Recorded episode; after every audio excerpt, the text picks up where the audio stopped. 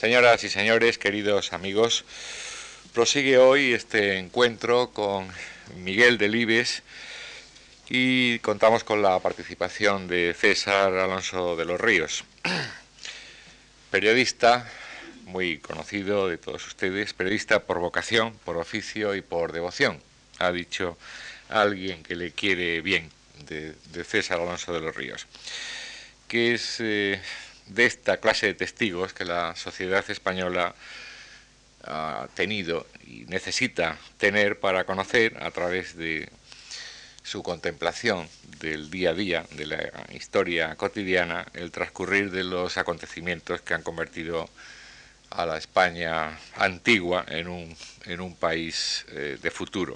En publicaciones como Triunfo, como Cuadernos para el Diálogo, El Independiente, El Sol más recientemente, y en otros muchos frentes de actuación en el ámbito de lo, público y de lo privado, César Alonso ha sido eh, eh, un testigo muy agudo de los últimos años de la historia española y su maestría periodística ha observado la realidad y ha sido capaz de traducirla, de interpretarla y de mostrarla con detalles que el común de los mortales quizá nos, eh, no sabemos ver o nos pasan desapercibidos.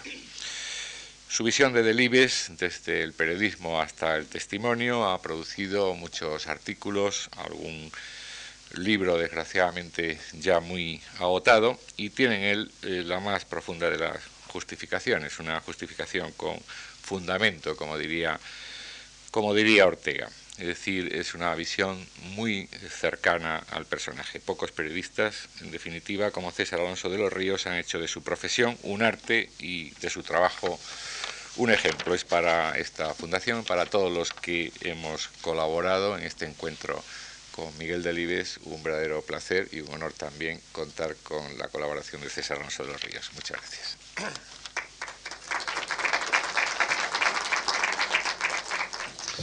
Muchas gracias, Antonio, pero hoy es un día sobre Delibes.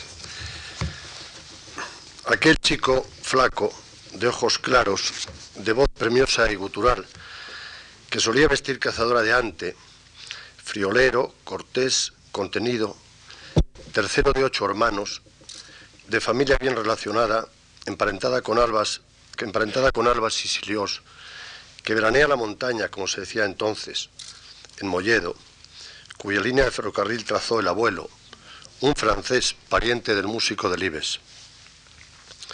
Aquel chico que a los 17 años hizo la guerra como voluntario en el Canarias, en el mar, por evitar la trinchera y el cuerpo a cuerpo, ha terminado ya derecho y es intendente mercantil.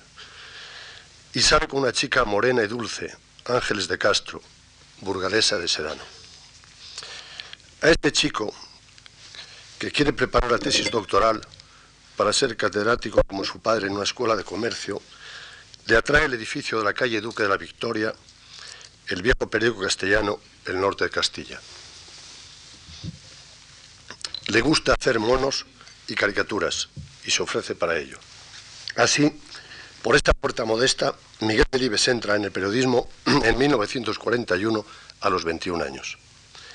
Es un empleo provisional, precario, por el que le pagan 20 duros al mes y que le da derecho a entrar gratuitamente en los espectáculos. Al año siguiente consigue colocación también provisional en el Banco Castellano. El joven dibujante firma las caricaturas con el seudónimo Max, ilustra comentarios de fútbol, dibuja chistes. Tenía un trazo limpio, libre, pero su humor no era precisamente un hallazgo. El amor por el dibujo le llevaría a ilustrar una edición inglesa infantil del Camino años después. Sorprende que este chico de 21, 22 años sintiera tal apremio por, como se decía entonces, colocarse y en pluriempleo. Enseguida va a terminar la tesis doctoral. Es, como hemos dicho, el tercero de los ocho hijos del matrimonio de Libe Setien. La madre tiene que hacer filigranas para que el sueldo de profesor dé para el veraneo y las dos criadas. El padre es mucho mayor que la madre. Para los hijos es casi un viejo. No es este un dato irrelevante en la vida de Miguel Delibes, a mi entender. En mis conversaciones con Delibes, el escritor, poco dado a desvelar sus claves íntimas, me confesó que de pequeño le obsesionaba la idea de la muerte y que esa fijación tenía relación con el padre. Le daba por imaginarse en pesadillas oníricas cómo bajaban por las escaleras un ataúd con el cadáver del padre. Esta obsesión de la muerte arroja alguna luz sobre la obra de Delibes y no es casual que la muerte pesara tanto en, la primera de sus novelas, En la sombra del ciprés es alargada. Y aunque no es el Delibes novelista el que nos interesa esta tarde, sino el periodista, si viene a cuento hablar de esa inseguridad a la que Delibes es propenso y que se traslada al plano profesional y económico. Y en este sentido cuenta tanto el dato de la familia numerosa como la edad avanzada del padre y sin duda la educación. Por otra parte, como hemos dicho, la familia de Setién contaba con unas buenas relaciones familiares y la precariedad del sueldo del padre funcionario era compensada con algunos beneficios procedentes de una serrería familiar. La afición al dibujo nos dice algo acerca de sus cualidades para la observación y una capacidad para describir tipos y situaciones que van a llevarle enseguida a la escritura, a la narrativa. Sin duda alguna son estas condiciones las que le empujan a recrear mundos y a levantar, personajes más que una preparación literaria que en aquellos momentos no tenía. Delibes a estas alturas, tiene 21 años, incluso a las alturas en las que escribe su primera novela a los 26, le van a dar el premio Nadal a los 27, tiene una formación literaria más bien escasa. Ha leído algo de la novela española del 19 y 20 y algunos autores de aventuras como Curwood o Zanegray.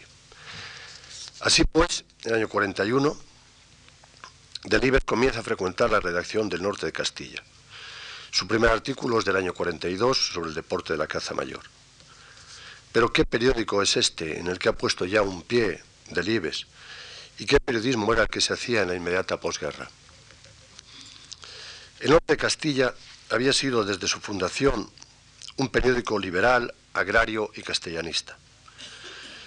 En los años 20 y 30 se había hecho notar en su línea el influjo de Santiago Alba, exiliado a París por la dictadura de Primo de Rivera, presidente de las Cortes en la Segunda República después.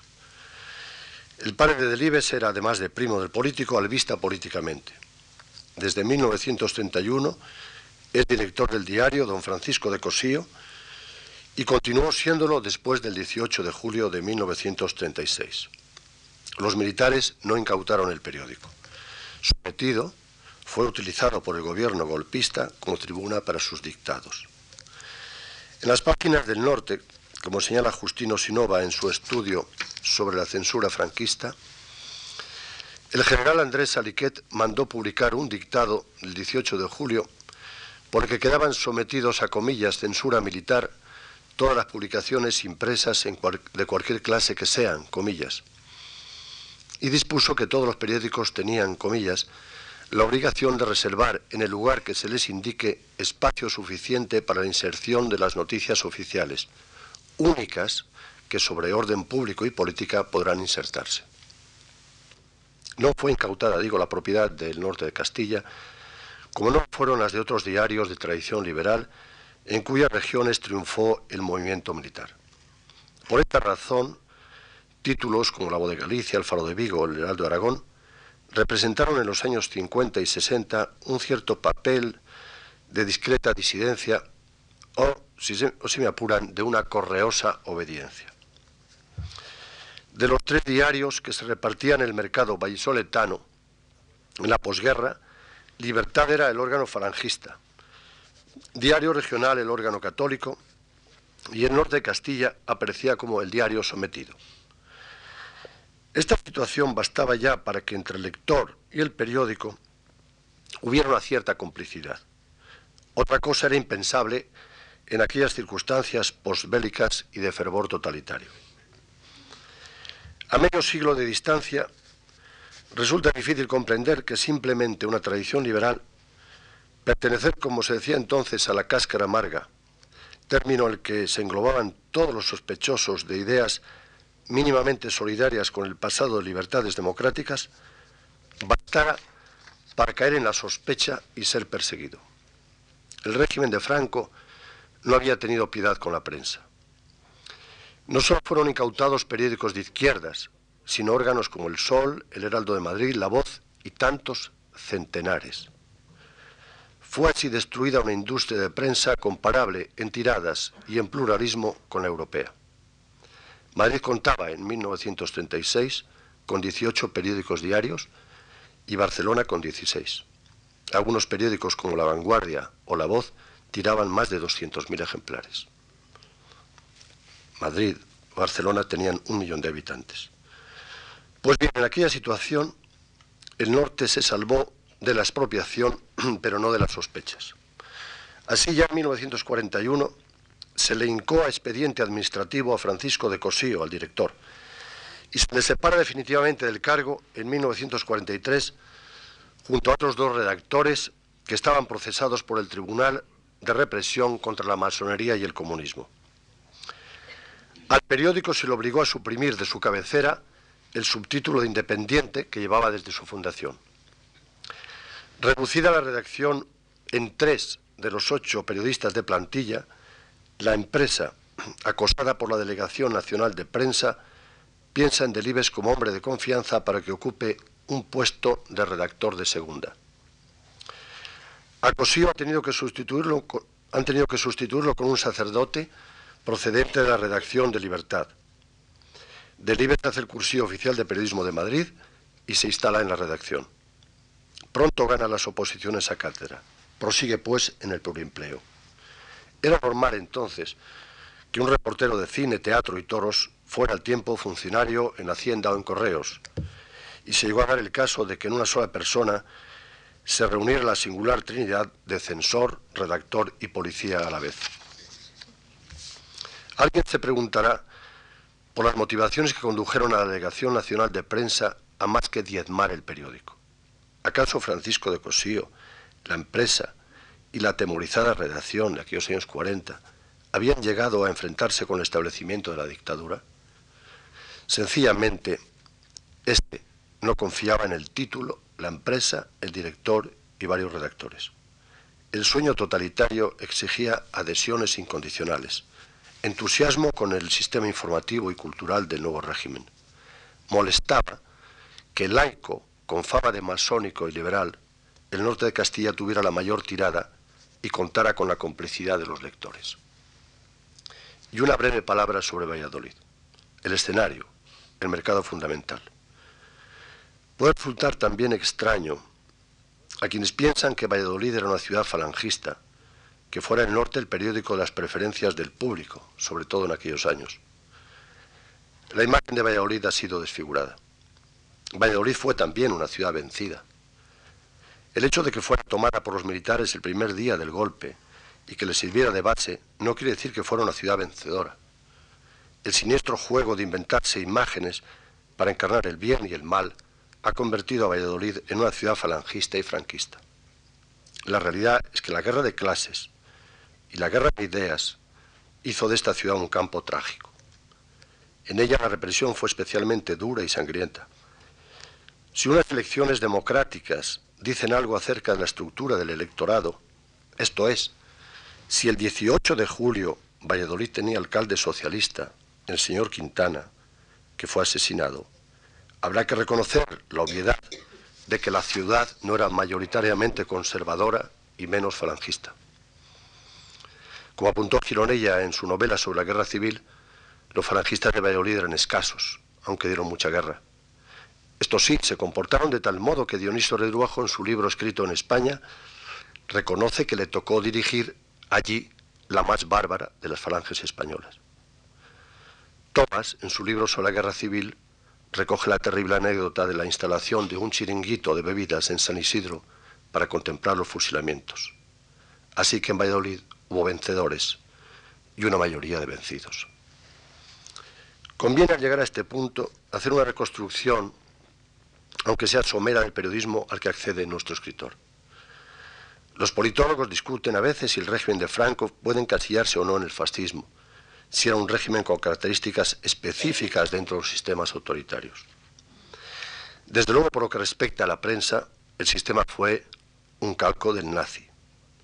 La barbarie informativa no pudo alcanzar cotas más altas. Debo decir que los testimonios de los periodistas de la época son prácticamente inexistentes. Son raros los profesionales que han escrito sobre la práctica periodística de aquellos años. Sin duda alguna, o se complacieron en ella, o la soportaron de tan buen grado que les bastó con irse desdiciendo al ritmo lentísimo que se lo permitía el régimen. Uno de estos raros profesionales que han escrito sobre tan largo y bochornoso periodo ha sido Miguel Delibes. Así pues, no trataré aquí de hacer una investigación sobre el dirigismo y la censura a partir de estudios monográficos o de historias generales, sino a partir del propio testimonio de Miguel Delibes y las aportaciones de José Manuel Sánchez, buen buceador en los archivos del periódico. El breve ensayo de Miguel Delibes sobre la censura de prensa en el franquismo es uno de los textos imprescindibles en la actual bibliografía para cualquier análisis sobre la información en el franquismo. Tiene sobre todo un valor testimonial. Sobre la condición del periodista de los años 40 escribe lo siguiente. Comillas. Yo asistí desde el norte de Castilla a esta transformación taumatúrgica según la cual al periodista español se le ofrecía la magnánima alternativa de obedecer o ser sancionado. Comillas. Su juicio, sobre el sistema de información podría satisfacer a los torquemadas de la época celosos de la eficacia del sistema. Dice, el montaje censorio fue tan meticuloso que cuesta trabajo imaginar un aparato inquisitorial más coactivo, cerrado y maquiavélico. Y respecto al funcionamiento de los mecanismos, escribe, desde la Delegación Nacional de Prensa se determinaban los temas de editoriales y artículos firmados, su extensión y su colocación en las páginas del periódico.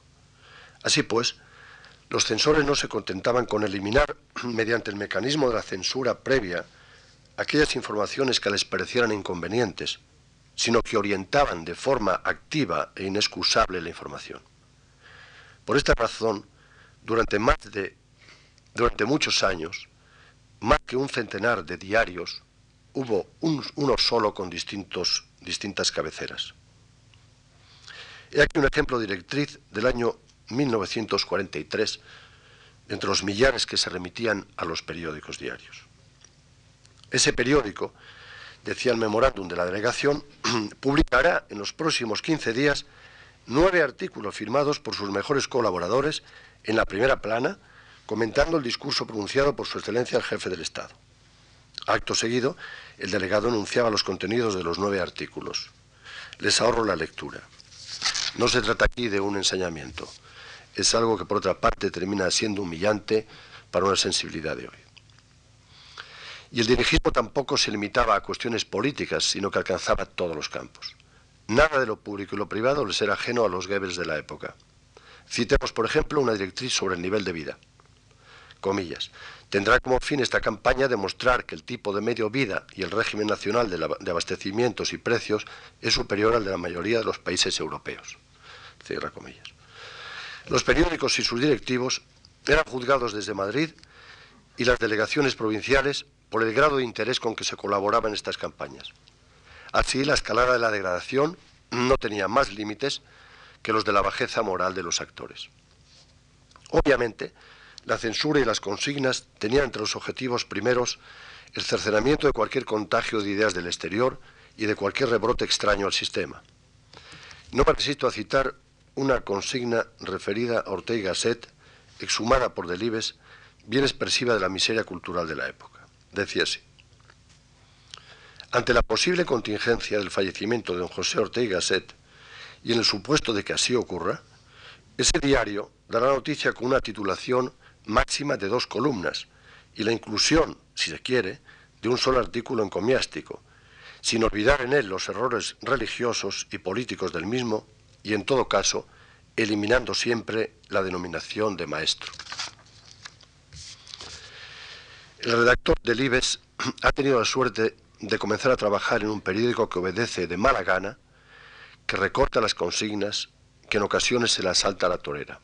Y por ello, asiste al acosamiento burocrático, a las admoniciones y amenazas, se utilizaba como tal amenaza eh, el recorte en el cupo oficial de papel y se va fortaleciendo su solidaridad con el título y la empresa. Por otra parte, el premio Nadal del 47 va acumulando, después del premio Nadal del 47 digo, va acumulando libros y ha comenzado a tener hijos. Escribe en revistas de Madrid y de forma más asidua en Destino. En el periódico ha hecho de todo, deportes, comentarios editoriales, crítica de libros. La empresa quiere desembarazarse del director, el sacerdote Herrero, pero la delegación de prensa se opone. La empresa propone a Delibes como su, director, pero el delegado nacional, Juan Aparicio, considera que Delibes es un periodista inmaduro. El acceso de Delibes a la subdirección en 1953 fue realmente laborioso, pero mereció la pena. El periódico lo notó pronto. Como ha señalado José Francisco Sánchez, el centenario del norte, en 1954, vino cargado de reprimendas y amenazas. Por ejemplo, por haber conmemorado de forma insuficiente el Día de la Victoria. Por ejemplo, por haber criticado una ley que ordenaba, comillas, que todas las tierras en pajas tienen que ser aradas antes del 31 de marzo. En 1956, la empresa consigue al fin desembarazarse el director en 1958, Delibes fue nombrado director interino. El ejercicio de la dirección del periódico fue, como vamos a ver, un largo via crucis para Delibes. Y como tal via crucis tuvo varias estaciones. Una dirección interina durante dos años y medio. Una dirección plena interrumpida por el nombramiento de un subdirector responsable. Otra etapa de dirección en buena medida controlada. Y la vuelta de nuevo a la dirección y por fin el pase al Consejo como delegado de redacción. El análisis pormenorizado de las circunstancias de estas caídas y recaídas y sobre todo de las razones de la burocracia franquista es desazonante, es también humillante.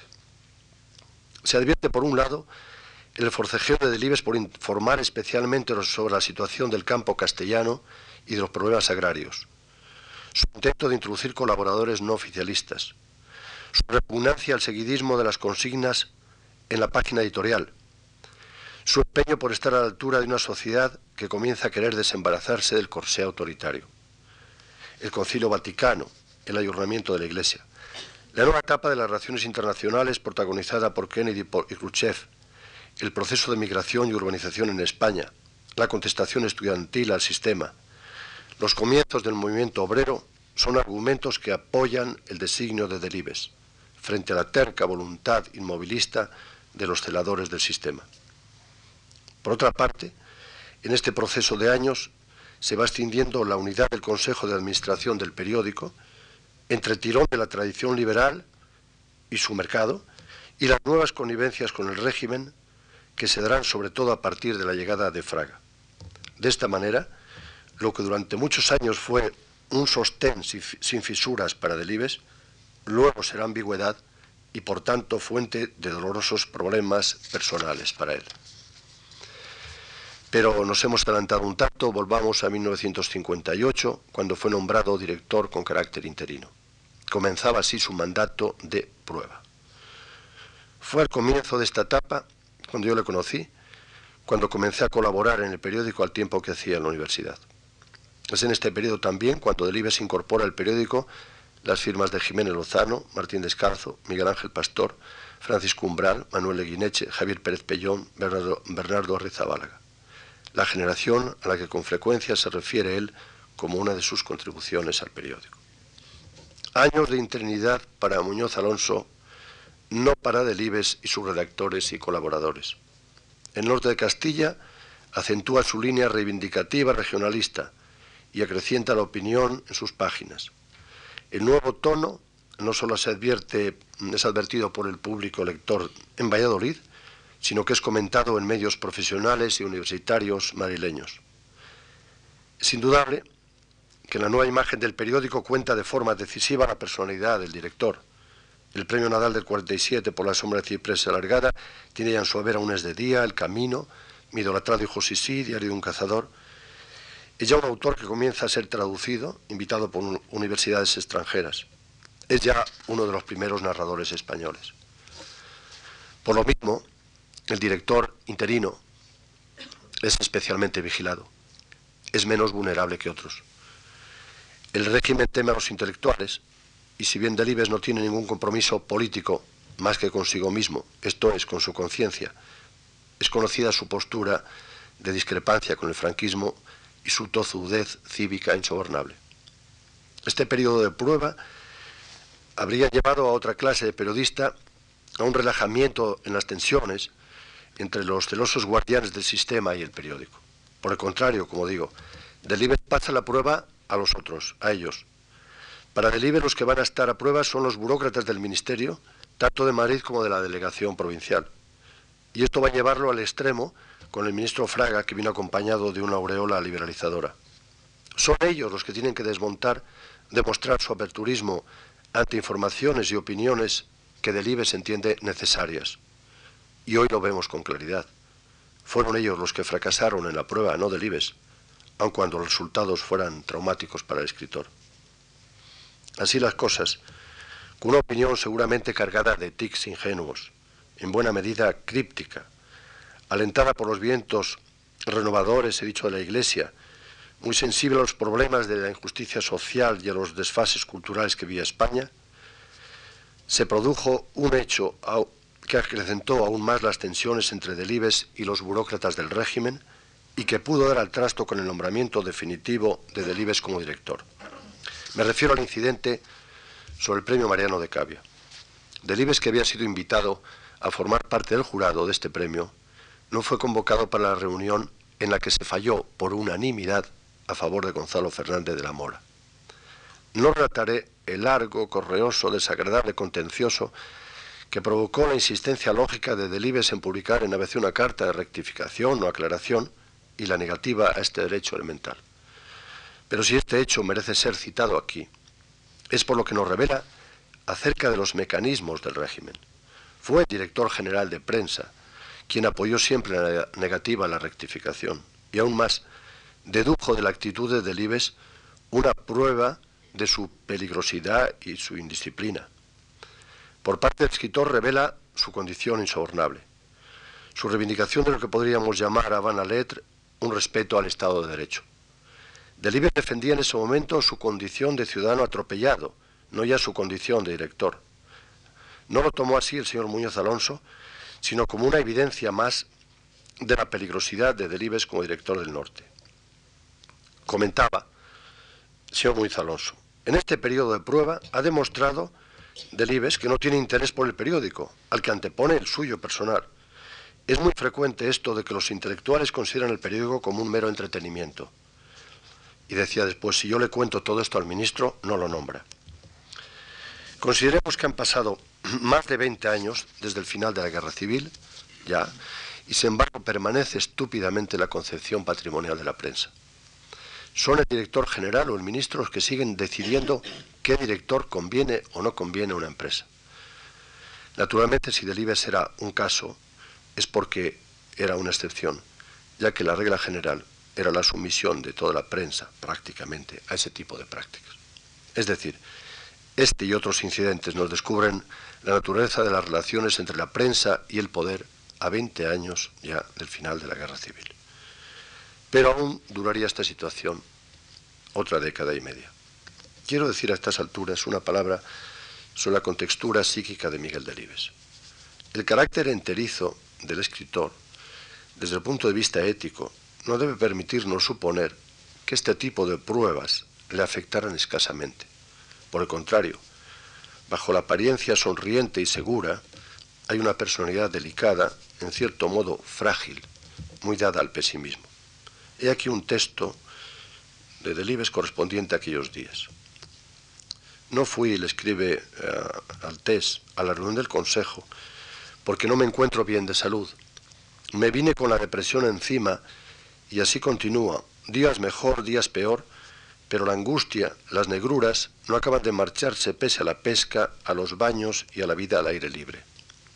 Supongo que se tratará de otro bache pasajero y todo lo olvidaré en poco tiempo, pero créeme que no existe enfermedad peor que esta donde uno no encuentra en la vida un solo estímulo que valga la pena. Claves como la que nos da aquí Miguel Delibes deberían ser tenidas en cuenta por los críticos literarios que tratan de explicar su obra. La búsqueda de la naturaleza, la huida hacia el aire libre, son en Delibes una crítica indirecta a una sociedad insolidaria, a unas relaciones humanas frustradoras. Por eso escribí hace años que el ecologismo de Delibes, su vital naturalismo, se han adelantado algunas décadas a la moda que ahora vivimos. Junto a esta clave íntima, conviene tener presente otra que se relaciona con la libertad de expresión. Delibes se ve obligado a acudir a la novela, en ese momento, para plantear unos problemas sociales que la censura impide desarrollar en los periódicos. Las ratas son un producto de la imposibilidad periodística.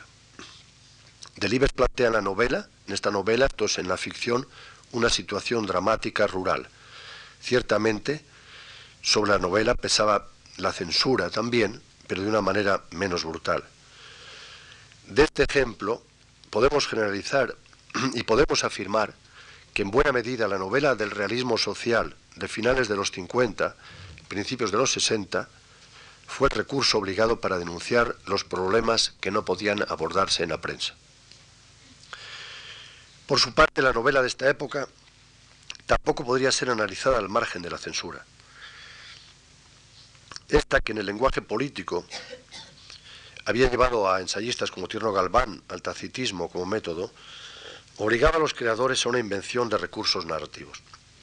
Concretamente, en Cinco horas con Mario, Delibes tuvo que matar a Mario para poder contar su historia desde la mujer, desde la boca de la viuda, ya que la novela no hubiera pasado si hubiera sido contada en un estilo tradicional. Naturalmente, esto sería abusivo deducir que la censura cooperó a la innovación narrativa española. Por fin, después de la larga prueba, le llegó a Delibes el nombramiento definitivo como director, si bien en último momento todo pudo quedar en agua de borrajas.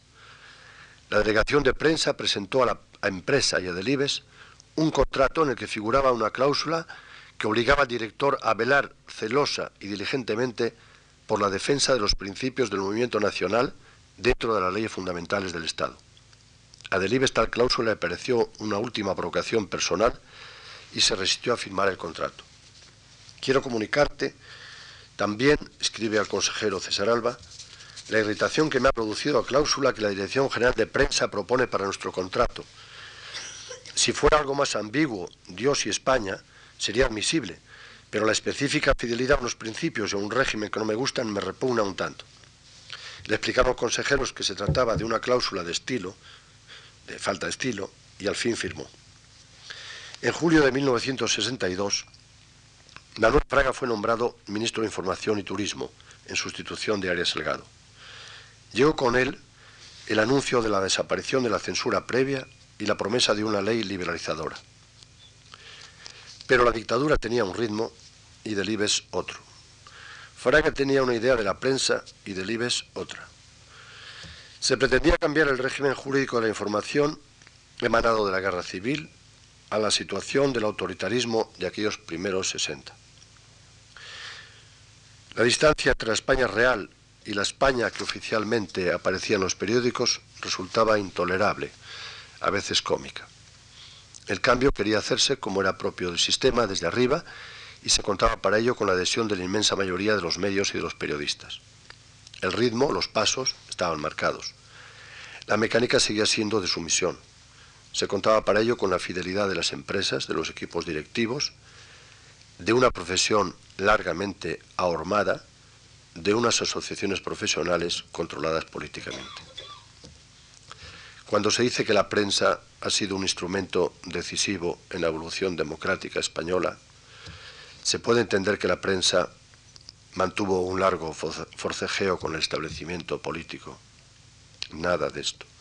La prensa durante más de 30 años sirvió monolíticamente, con excepciones, al régimen autoritario y en su mayoría hasta la muerte del dictador. Fue más bien la prensa un instrumento de represión de los intentos democratizadores en otros ámbitos, la acción de los partidos ilegales y clandestinos, los movimientos profesionales, el movimiento obrero, el trabajo de los intelectuales.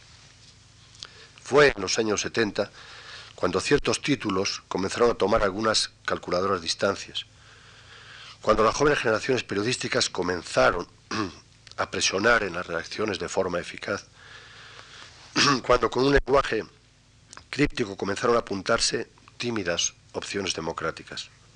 Fueron algunos semanarios primero, sin duda por pertenecer a empresas menos comprometidas con el poder, los que ofrecían una alternativa informativa. En esa nómina de disidencias hay que citar algunas revistas católicas como Signo, Boletines de la OAC, Índice, a partir de 1962 Triunfo, en 1963 Cuadernos para el Diálogo, Destino. Alguna vez he dicho que la dictadura de Pinochet permitió periódicos diarios, semanarios y mensuales que hacían la crítica frontal al sistema y que no disimulaban su línea democristiana o socialista o comunista. El régimen de Franco fue mucho más cuidadoso que el de Pinochet. No me extenderé más en este punto. Pretendía tan solo insinuar el panorama periodístico en el que tuvo que actuar Miguel Delibes como director del Norte Castilla. Sus compañeros de viaje eran escasos.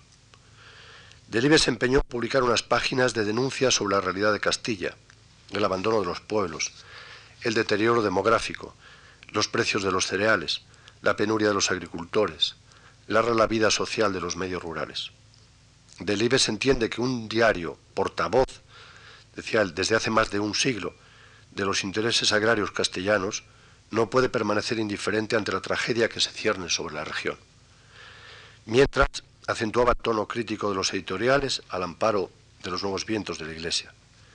En el caballo de Troya, una página que publicábamos los domingos, practicábamos en ocasiones una escritura de denuncia social y otras un juego a veces ingenuo, otras veces radical, de alusiones, en definitiva complicidades con el lector. Todo ello irritaba en el Ministerio de Información y Turismo. La acusación era simplona.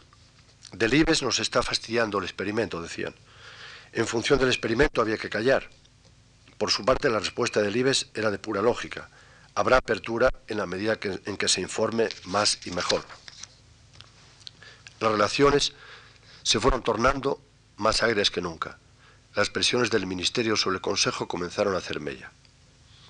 En el informe con el que se defendió Delibes ante el Ministerio de Información y Turismo decía en su punto quinto, el argumento esgrimido por los señores director general y secretario general de prensa al hacer las referidas recomendaciones no afecta, por supuesto, a la justicia reiteradamente reconocida de nuestra campaña, sino al hecho de que la misma, por su inicial actitud o sus posibles desviaciones destempladas, pudiera hacer fracasar el experimento de liberalización de la prensa española.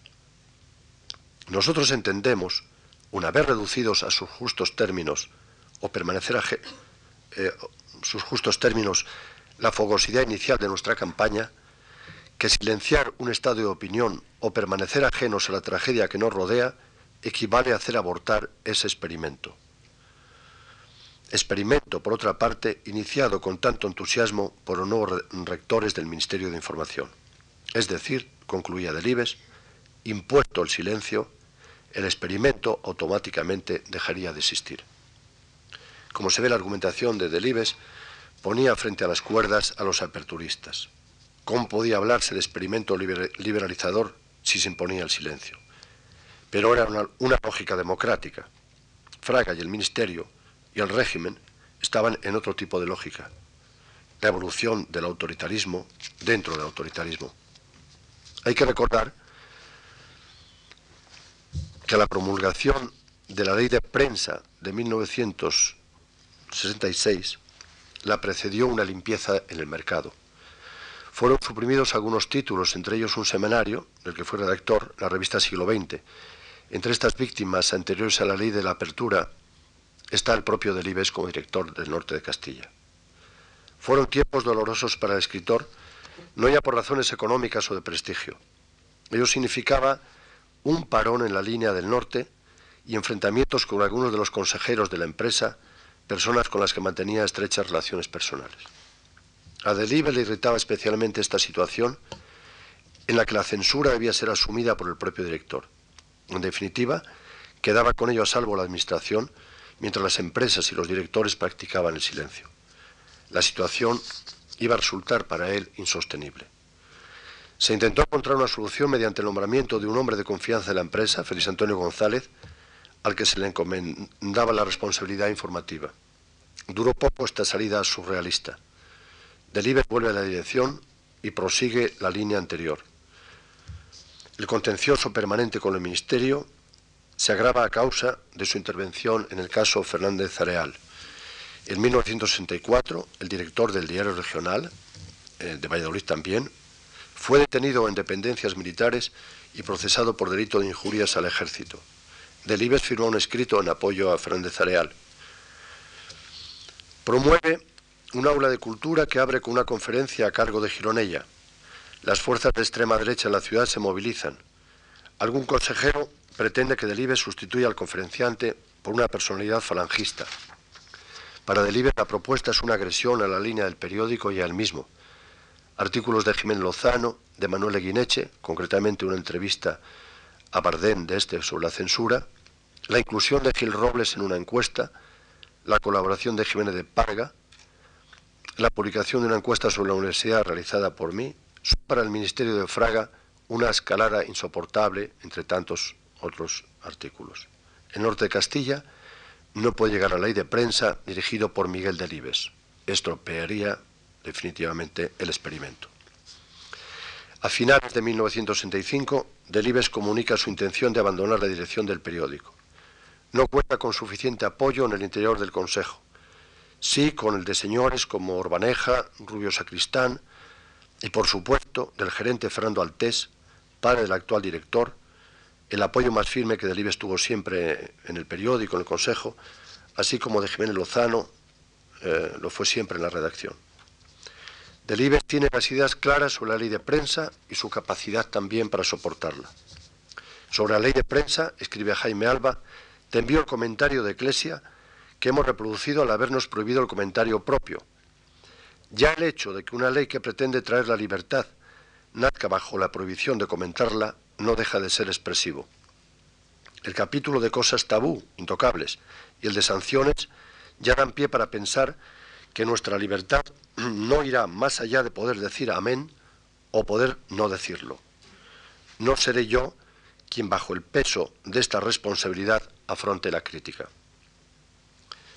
Delibes pasó así a convertirse en delegado de la redacción en el Consejo en 1966 un franquista realista, uno de tantos partidarios del colaboracionismo con la dictadura, que más tarde se justificarían con la contribución a la transición democrática, podría decir que Delibes pecó de purismo.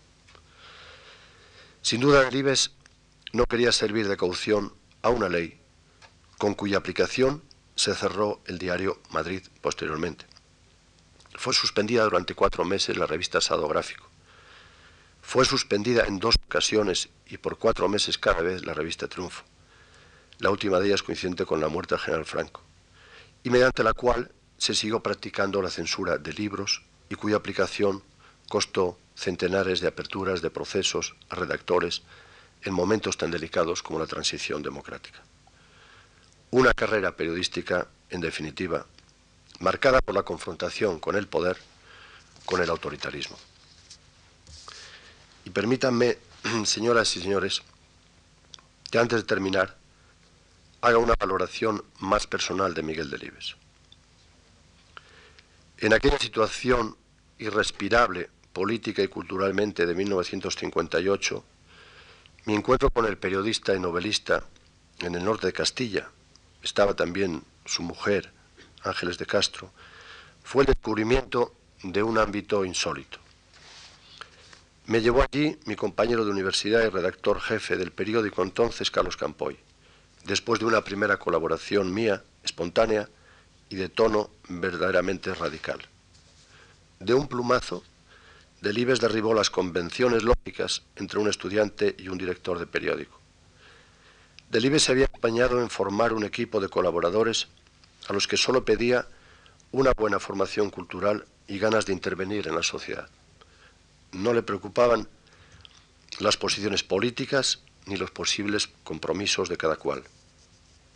Delibes y el grupo de colaboradores, Lozano, Umbral, Leguineche, Pastor, Pérez Pellón, Rizabálaga, Gavilán, redactores como Félix Antonio González, Campoy, fueron una suerte en aquellos años de asfixia. Él se situaba en la posición de un narrador intuitivo y nos colocaba a nosotros en el papel de los intelectuales. Lo importante es que nos animaba a decir cosas. Era justamente el reverso del régimen. Para mí, Delibes fue trascendental. Y no solo porque me orientara hacia el periodismo, sino porque me enseñó el difícil ejercicio de dudar y de saber reconocer las razones del otro. Un liberalismo radical que nada tiene que ver con el dogmatismo del liberalismo económico y político. Aprendí en él, con él, antes que con Granchi, que hay que ser pesimistas de inteligencia y optimistas de voluntad. Ha sido para mí siempre Delibes una referencia ética. Es mi obligación decir en este momento que cuando fui detenido y procesado en 1962, se entregó de forma total a mi defensa. Aquel zarpazo lo sintió en su carne. ¿Cómo era políticamente aquel Delibes? Prefería el término progresivo al de progresista. Era una mezcla de celoso defensor de lo individual y del intervencionismo socializador en, campos como la educación o la sanidad. En 1968 publicó en Triunfo una serie de reportajes sobre la primavera de Praga, en los que supo finamente ver que las esperanzas del socialismo de rostro humano iban a quedar destruidas por el burocratismo totalitario. Al hablar del Delibes periodista, hemos evocado hoy un pasado de bochorno colectivo, del que pudimos salir de forma lentísima y a veces cruenta. En ese proceso liberador, Delibes estuvo siempre comprometido. Del don nada gratuito de la democracia, quiero reclamar hoy la parte que le corresponde a Miguel Delibes.